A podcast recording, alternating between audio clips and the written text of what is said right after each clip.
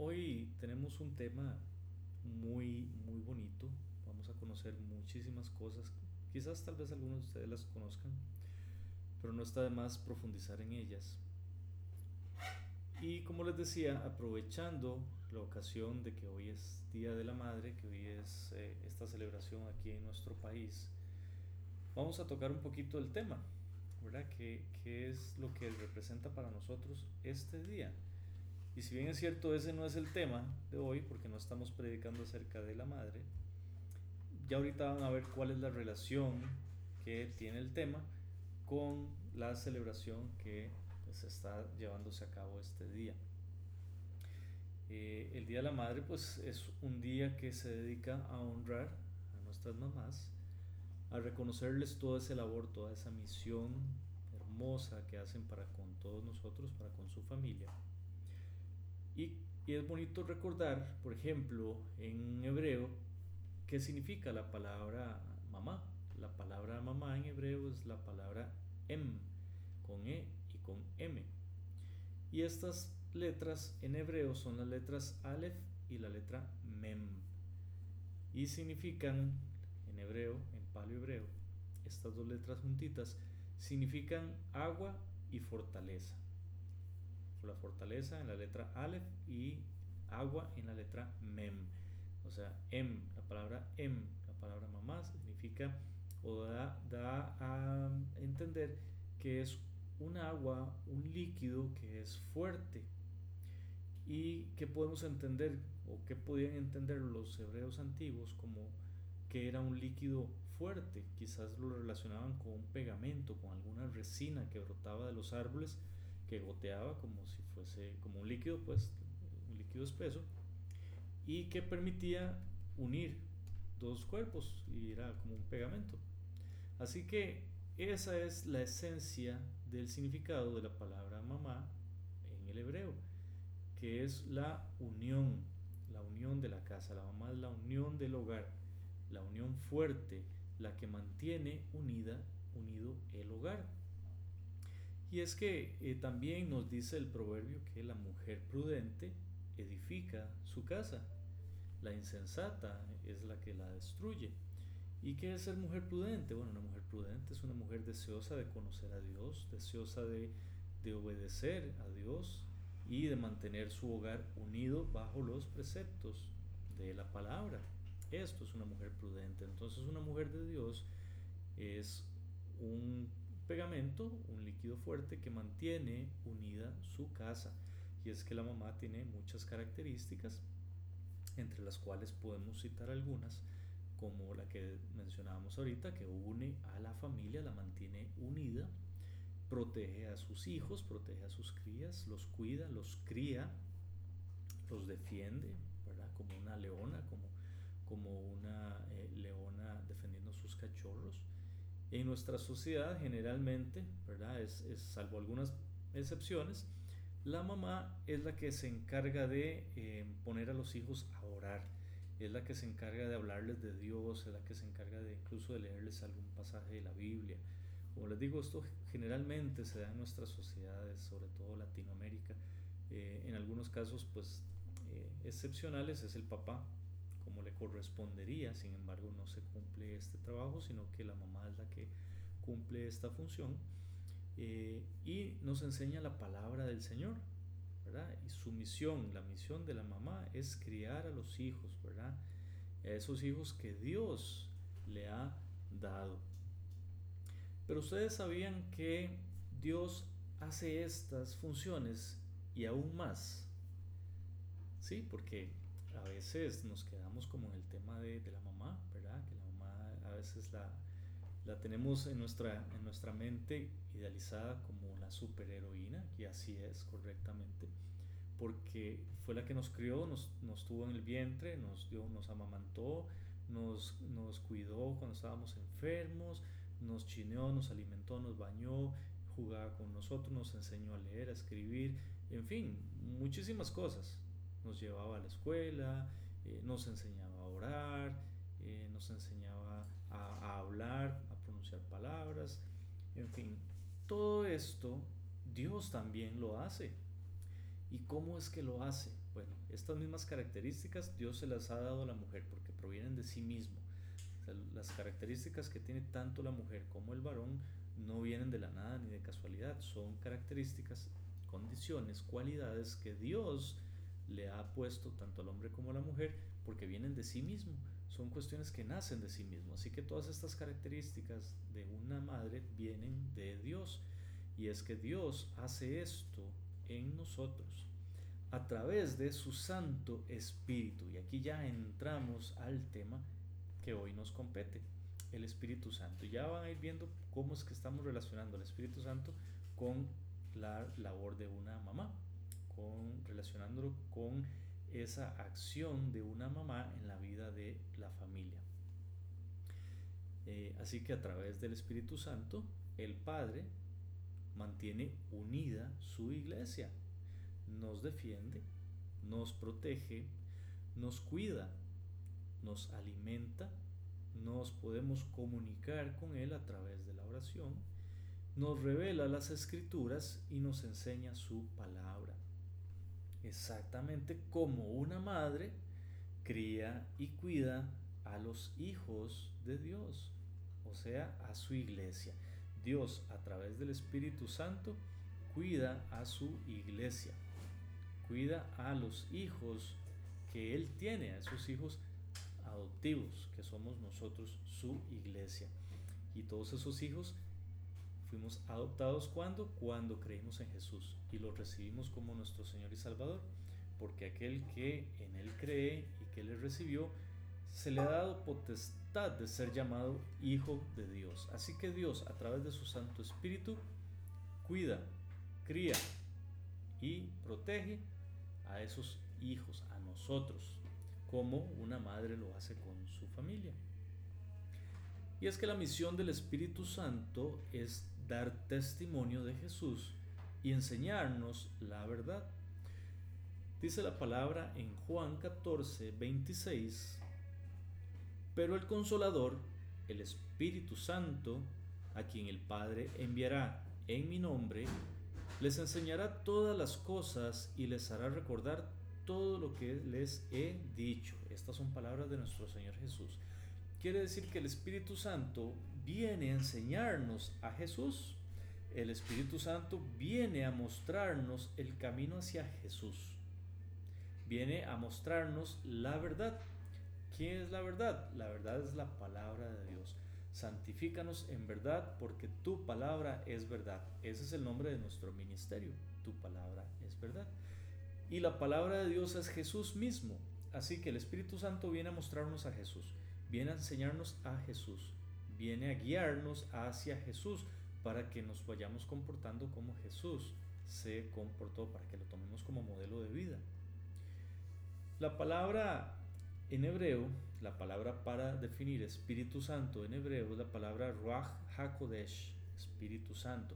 La palabra Ruach en hebreo también se traduce como viento, como aliento. Así que ese aliento, ese viento, ese espíritu de Dios es el Ruach HaKodesh, ese aliento de vida que ahora está en nosotros, en cada uno de los cristianos. ¿Y cómo es que se comportaba el Espíritu Santo en el Antiguo Testamento? ¿O cómo era su acción? ¿Cómo era su ministerio en el Antiguo Testamento antes de la muerte y resurrección de Cristo? Eh, pongamos un punto de partida, ¿verdad? Porque para nosotros el Antiguo Testamento es los profetas, el, Pentateuco, los Salmos, etc. Y el Nuevo Testamento es a partir de los Evangelios. Pero siendo más específico, marquemos un punto de partida para un antes y un después para ver cómo era la acción del Espíritu Santo en ese antes o en ese después de ese punto de partida. Y ese punto de partida es la resurrección, la muerte y resurrección en específico de nuestro Señor Jesús. Porque antes de la muerte y resurrección de nuestro Señor Jesús, el Espíritu Santo tenía una función diferente. Y ahora, después de la resurrección de Jesús, y más específicamente a los 50 días de su resurrección con Pentecostés, el Espíritu Santo viene a tener otras características, otro, otra acción, otro ministerio. El Espíritu es el mismo, siempre ha existido, es Dios mismo, siempre es, ha sido y será. Solo que antes en el Antiguo Testamento, o más específicamente antes de la muerte y resurrección de nuestro Señor Jesús, la acción del Espíritu Santo era un poco diferente a lo que es hoy en día.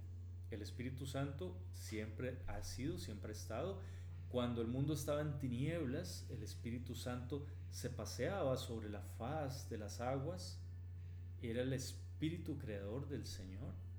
El Espíritu Santo eh, venía sobre, por ejemplo, David. Y David se llenaba del Espíritu Santo y componía aquellas canciones, aquellos salmos, incluso profetizaba la cruz de Jesús de una, de una forma, repito, profética por la acción del Espíritu Santo en su vida, pero el Espíritu Santo venía sobre el profeta, hacía lo que Dios quería hacer sobre ese profeta y después se iba. Iba y venía Iba y venía. Él es omnipresente, omnipotente y omnisciente. Él está en todo lado. Pero la acción específica de la persona se posaba sobre esa persona y después se iba a otra persona y así. Por ejemplo, con Sansón.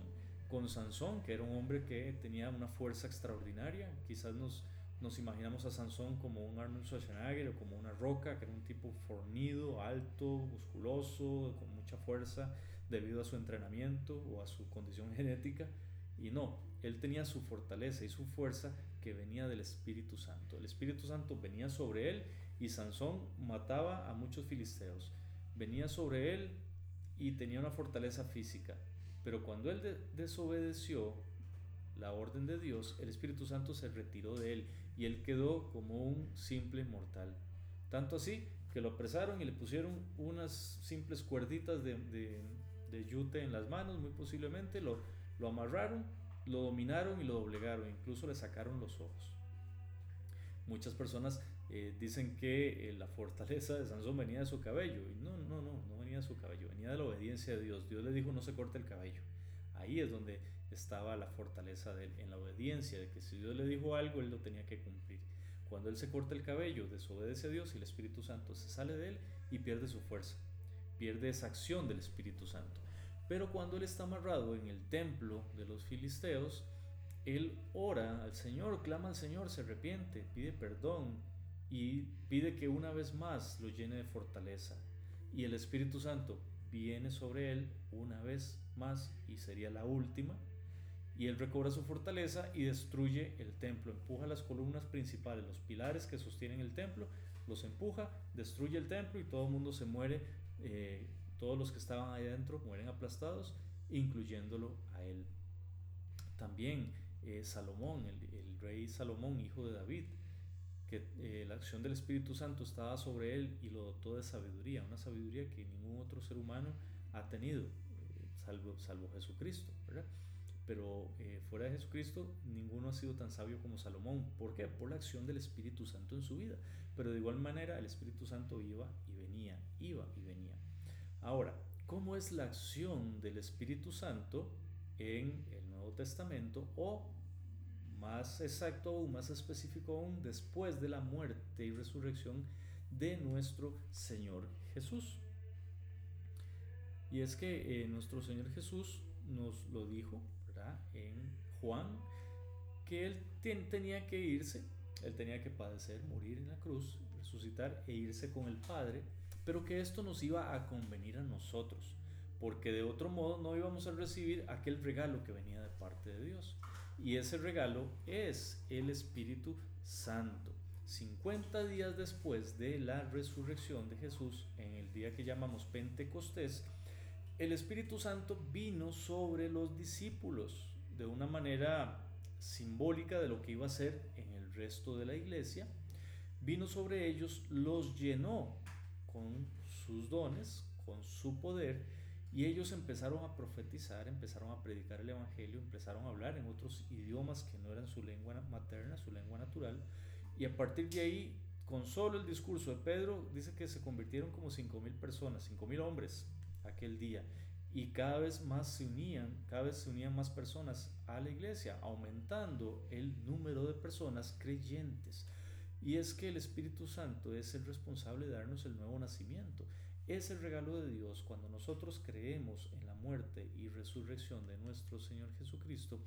Dios nos envía ese regalo maravilloso que es su Santo Espíritu y viene ese Santo Espíritu a morar en nosotros y ya no se va más. Esa es la diferencia entre lo que hablábamos ahora del Espíritu Santo antes de la muerte y resurrección de Jesús y del Espíritu Santo después de la muerte y resurrección de Jesús.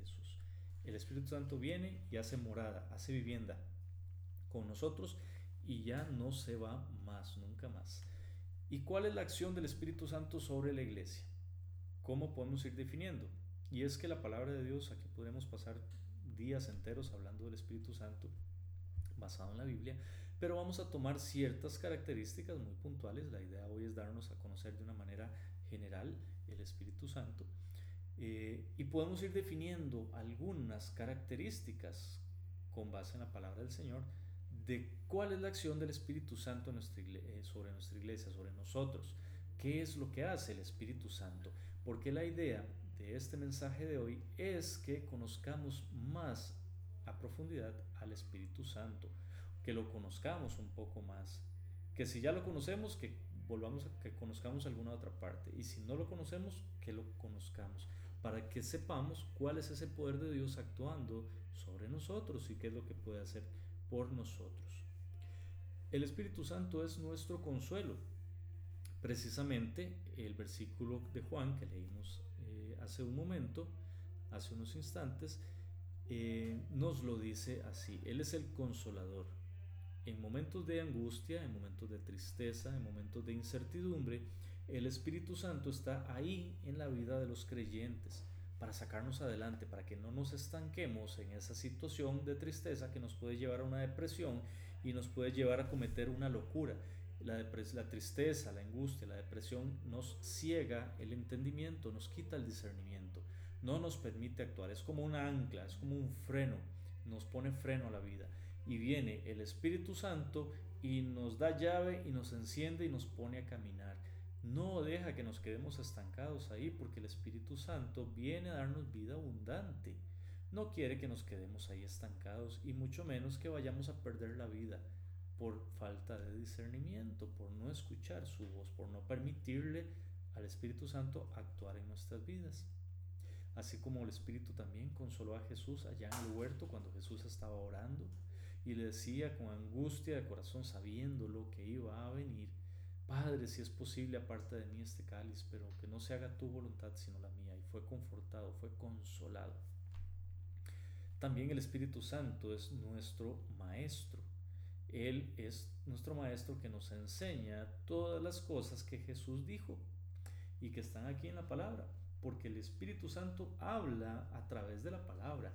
El Espíritu Santo reveló a los profetas la palabra del Señor el Espíritu Santo reveló a los apóstoles y a los discípulos la palabra de Dios y fue puesta en escrito acá.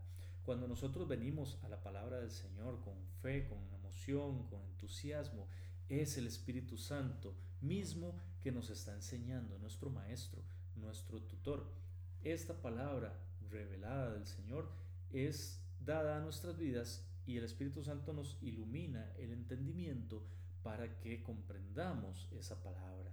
Y entre más dediquemos esfuerzo nosotros a la palabra del Señor, entre más dediquemos entusiasmo en venir a ella, el Espíritu Santo nos va regalando cada vez más cosas, nos va bendiciendo más. Tal vez lo que hoy nos es un poquito difícil de entender, con, con paciencia y con mucho amor y dedicación y relación con el Espíritu Santo, en algunos años quizás la voluntad del Señor permita que usted entienda esa palabra. Y es que nuestra vida cristiana debe ser un crecimiento, no podemos quedarnos estancados.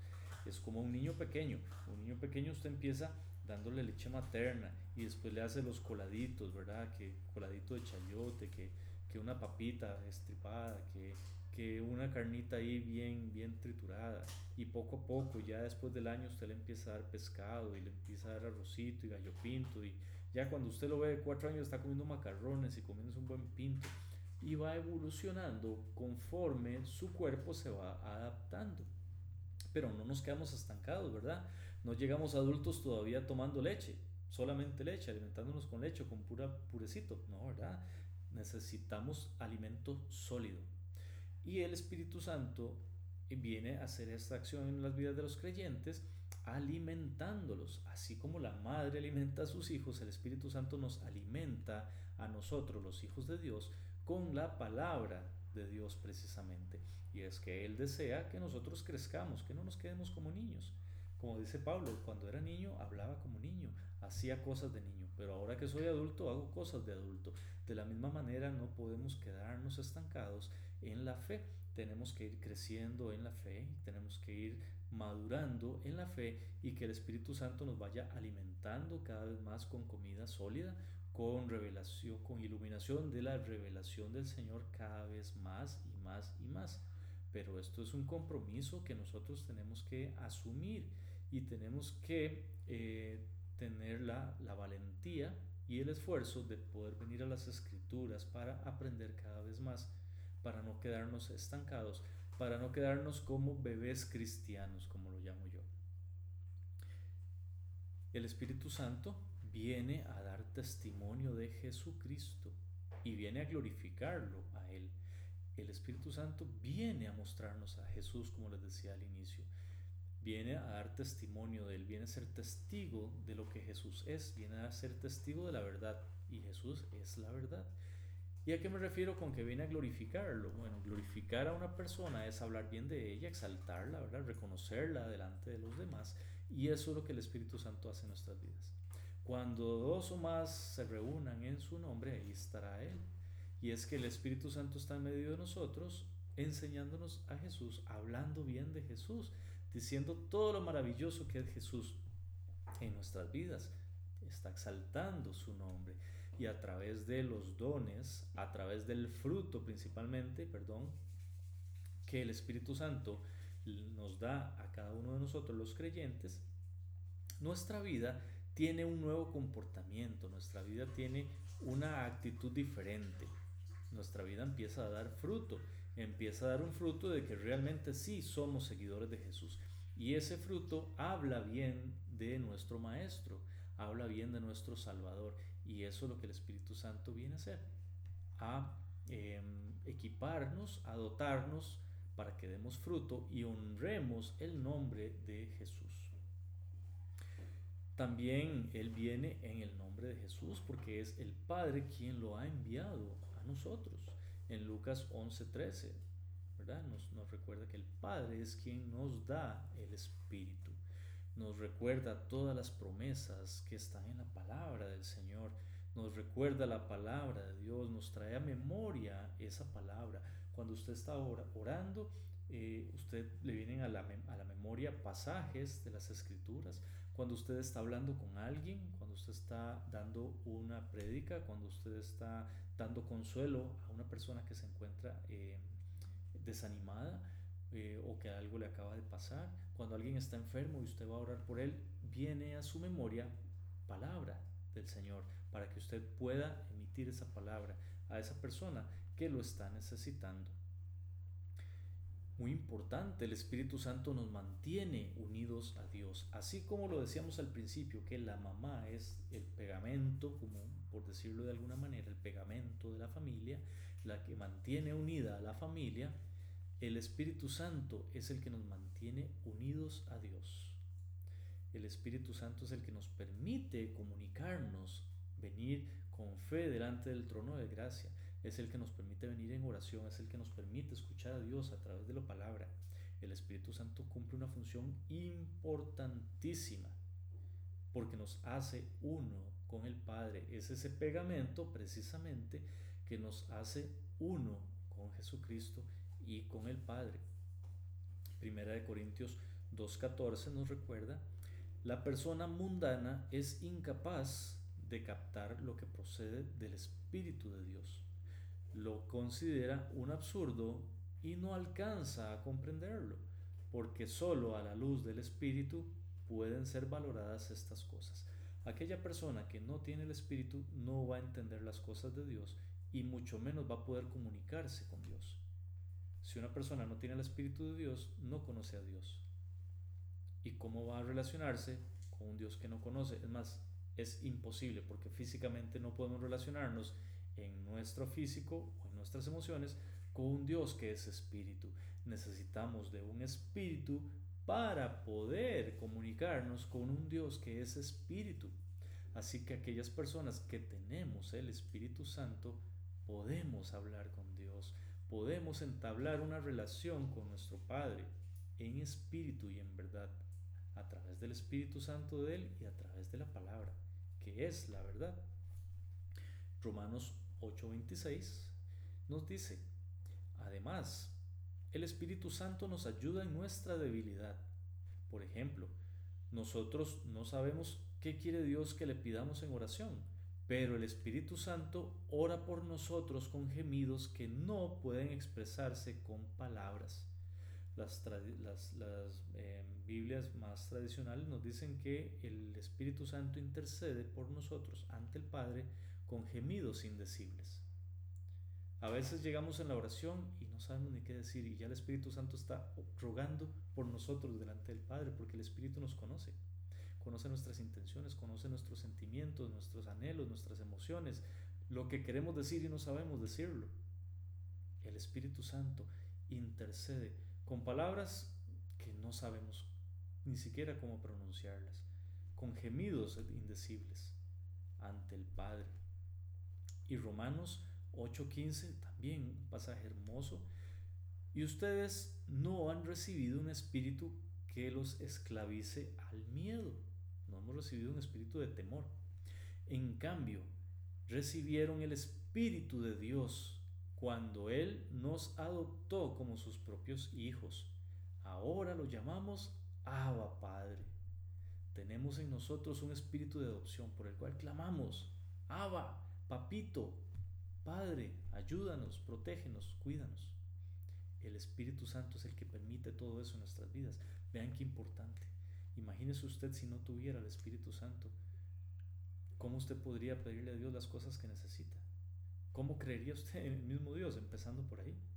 ¿Cómo vería usted la mano y la bendición de Dios en su vida si usted no cree en el que le permite comunicarse con el que puede hacer todo en su vida, que es Dios? El Espíritu Santo dirige nuestro camino hacia la santidad, como nos recuerda Ezequiel 36, 27, Ezequiel 36, 27. Infundiré mi espíritu en ustedes y haré que sigan mis preceptos y obedezcan mi ley. Y es que también nuestro Señor Jesús se lo dijo a la mujer samaritana. Llegará el momento en que ustedes no tengan que venir a adorar a este monte, ni tampoco a Jerusalén porque llegará el día en que adorarán al Padre en espíritu y en verdad, porque tales adoradores el Padre busca. ¿Y cómo se da esto? Se da con la muerte y resurrección de nuestro Señor Jesús, con todos aquellos que creemos en Jesús, en su muerte y en su resurrección, y recibimos a ese Espíritu Santo, que va a estar siempre con nosotros el que nos permite llamarle Abba Padre y el que nos permite ser obediente a la palabra del Señor. Sin el Espíritu Santo no es posible ser obediente a Dios. Sin el Espíritu Santo no es posible amar a Dios. Romanos 15, 16 también nos recuerda, para ser ministros de Jesucristo a los no judíos, y ministrarles el Evangelio de Dios, para que ellos sean una ofrenda agradable a Dios, santificados por el Espíritu Santo. ¿Qué quiere decir esto? Que cuando una persona gentil que no es judía escucha el Evangelio y cree en esas palabras del Evangelio, Dios le ministra el Espíritu Santo, le envía el Espíritu Santo para que sean santificados para presentarse como una ofrenda agradable a Él.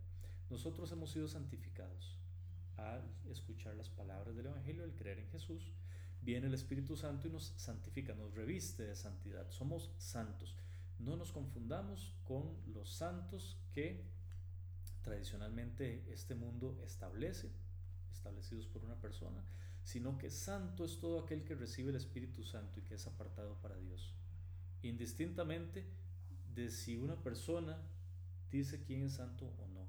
Dios es el que determina la santidad, no es un hombre, porque Dios es el que envía el Espíritu santificador en nuestra vida. Ese Espíritu nos limpia, nos hace eh, parecer santos delante del Señor, nos reviste de santidad, quita nuestro pecado, lo tira fuera, lo bota y nos reviste con ropas de santidad para poder presentarnos delante del Padre, para que seamos una ofrenda agradable a Él, para que seamos de olor grato delante de Él para no venir con nuestros trapos de inmundicia delante de Él, sino venir en el nombre de Jesús, revestidos de santidad gracias al Espíritu Santo.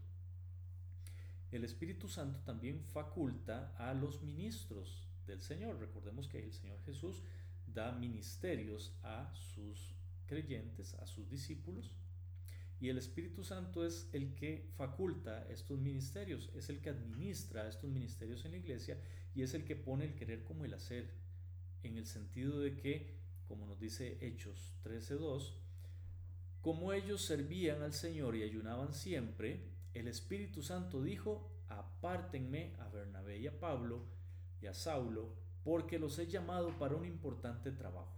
Así que en la iglesia, y la iglesia no nos referimos a un edificio, sino la iglesia como la congregación de nuestro Señor Jesús, es facultados cada una de esas personas para que realicen una labor, una tarea específica dentro de esa iglesia, en un ministerio, sirviendo, predicando, ayudando, repartiendo la comida, cuidando el parqueo, eh, yendo a visitar a los enfermos, haciendo una llamada telefónica. Todo eso es el Espíritu Santo que está actuando a través de la vida del creyente.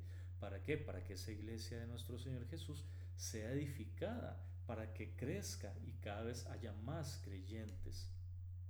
Eh, precisamente el Espíritu Santo testifica de Jesús y lo glorifica y faculta a aquellos creyentes con dones, con dones espirituales. En 1 Corintios 12 están todos los dones espirituales, los faculta con esos dones para que esa iglesia crezca, para que sea edificada. Y no solo para que crezca en cuanto a número de personas, sino que crezca en cuanto a la cualidad de esas personas, en cuanto al fruto de esas personas, en cuanto a cómo esas personas viven esa fe y la manifiestan y dan testimonio de nuestro Señor Jesús. El Espíritu Santo vive en nosotros. Juan 14, 17 nos dice que el Padre enviará su Santo Espíritu, o Él vendrá, más bien, Él vendrá a ser morada nuestro Padre y yo vendremos y moraremos en la vida de los creyentes. ¿Cómo? A través de su Santo Espíritu. Porque ahora el Espíritu Santo vive en nosotros, ya no se va más. Ya no solo viene, nos llena de poder para una misión específica y se va, sino que viene, nos llena de poder para una misión específica y nos santifica y nos cuida y nos lleva en todo este proceso de vida hasta que seamos glorificados cuando estemos en presencia de nuestro Señor Jesús. Pero mientras tanto, el Espíritu Santo es como esa mamá en nuestras vidas que nos cría, nos lleva, nos educa, nos va haciendo crecer y dando mejor testimonio de Jesús, cambiándonos nuestras vidas, alimentándonos con la palabra del Señor, cuidándonos, protegiéndonos, dándonos consuelo. Cuando estamos tristes, cuando nos hemos caído, Él nos levanta nuevamente. Y así como el Espíritu Santo resucitó a Jesús de entre los muertos, asimismo hará con nosotros, porque es el poder mismo de Dios actuando en la vida de nosotros y tiene esa facultad de que aunque nosotros perdamos la vida, aunque nuestro cuerpo se haga polvo, Él nos va a levantar de entre los muertos y nos va a dar un cuerpo nuevo y nos va a dar nuevamente ese aliento de vida que Dios Padre nos envía. Pero también sepamos que el Espíritu Santo se puede entristecer, se puede poner triste. ¿Cuándo? Cuando no somos obedientes, cuando siendo creyentes le damos la espalda y no queremos hacer caso. Y queremos hacer las cosas que nos da la gana. Y queremos estar pecando. Y no nos arrepentimos. Y tratamos mal a las personas. Y hacemos cosas indebidas. Vamos opacando cada vez más la acción del Espíritu Santo en nuestras vidas Cada vez ponemos una barrera más grande para escucharlo menos en nuestras vidas. Y qué triste, porque el Espíritu Santo también es sensible a nuestro dolor. Y Él sabe que poner una barrera a Él representaría no recibir su bendición, su protección, su, su alimentación, su guía, su soporte, etc. en nuestras vidas. Él sabe que necesitamos de Él y que si nosotros nos alejamos voluntariamente de Él, vamos a sufrir y Él se entristece por nosotros.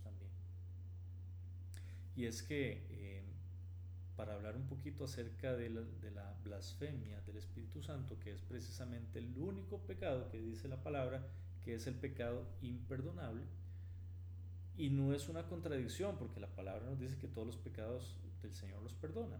Entendamos esto. Si el Espíritu Santo es el que, el que nos convence de pecado, de justicia y de juicio, es el que nos convence de que estamos llevando una vida de pecado. Si nosotros no nos convencemos, no estamos convencidos de que algo está mal, de que estamos pecando, no nos vamos a arrepentir.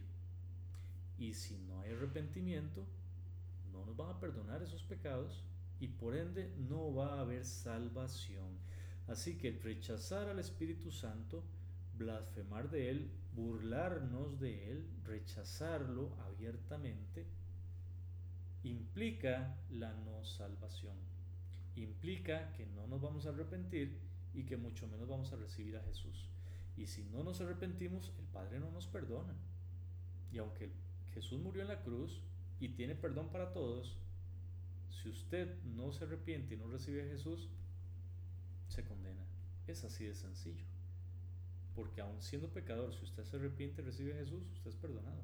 Pero aquel que blasfema del único que puede perdonar sus pecados, que es el único que lo convence de pecado, ahí sí está listo, como se dice popularmente no va a tener esa oportunidad de recibir esa bendición del Señor que es la salvación, esa gracia del Señor que es la salvación. Lastimosamente, los seres humanos nos hemos inundado en falsas doctrinas, nos hemos sumido en sabiduría humana, en la idolatría, y hemos reemplazado la acción del Espíritu Santo vida del creyente, en la vida de la iglesia, en la vida del mundo, con personas, con ideas falsas, con deidades, obviamente falsas, con santos, con personas, con vanas filosofías, con huecas sutilezas, con apariciones, etc. Y hemos reemplazado al Espíritu Santo. Tengamos cuidado de que no lo estemos sacando de nuestra vida a aquel que realmente nos perdona, aquel que realmente nos cuida, nos alimenta, es como rechazar a nuestra mamá. Es como botarla fuera, puerta afuera, sabiendo que ella es la que nos va a cuidar, alimentar y proteger, etc. Desconocerla y rechazarla. Bueno, con el Espíritu Santo podemos estar haciendo lo mismo y el mundo lo está haciendo. Espero que nosotros como creyentes no, pero el mundo lo hace. Incluso el mundo religioso porque el mundo religioso no se trata de una relación con Dios. El mundo religioso es un placebo para querer opacar una culpa o querer creer que estamos agradándole a Dios, pero a nuestra manera. Y el mundo religioso ha reemplazado al Espíritu Santo. Y no es casualidad. Satanás ha hecho una labor muy grande dentro de las iglesias, dentro de las religiones, para que las personas no conozcan el Espíritu Santo, para que las personas no conozcan la acción del Espíritu Santo en la vida. ¿Para qué? Para que no creamos, para que no seamos perdonados, para que no nos arrepintamos, para que no busquemos de Jesús y Jesús nos guía hacia el Padre, para ponernos un velo, para cegarnos evitar que conozcamos la verdad.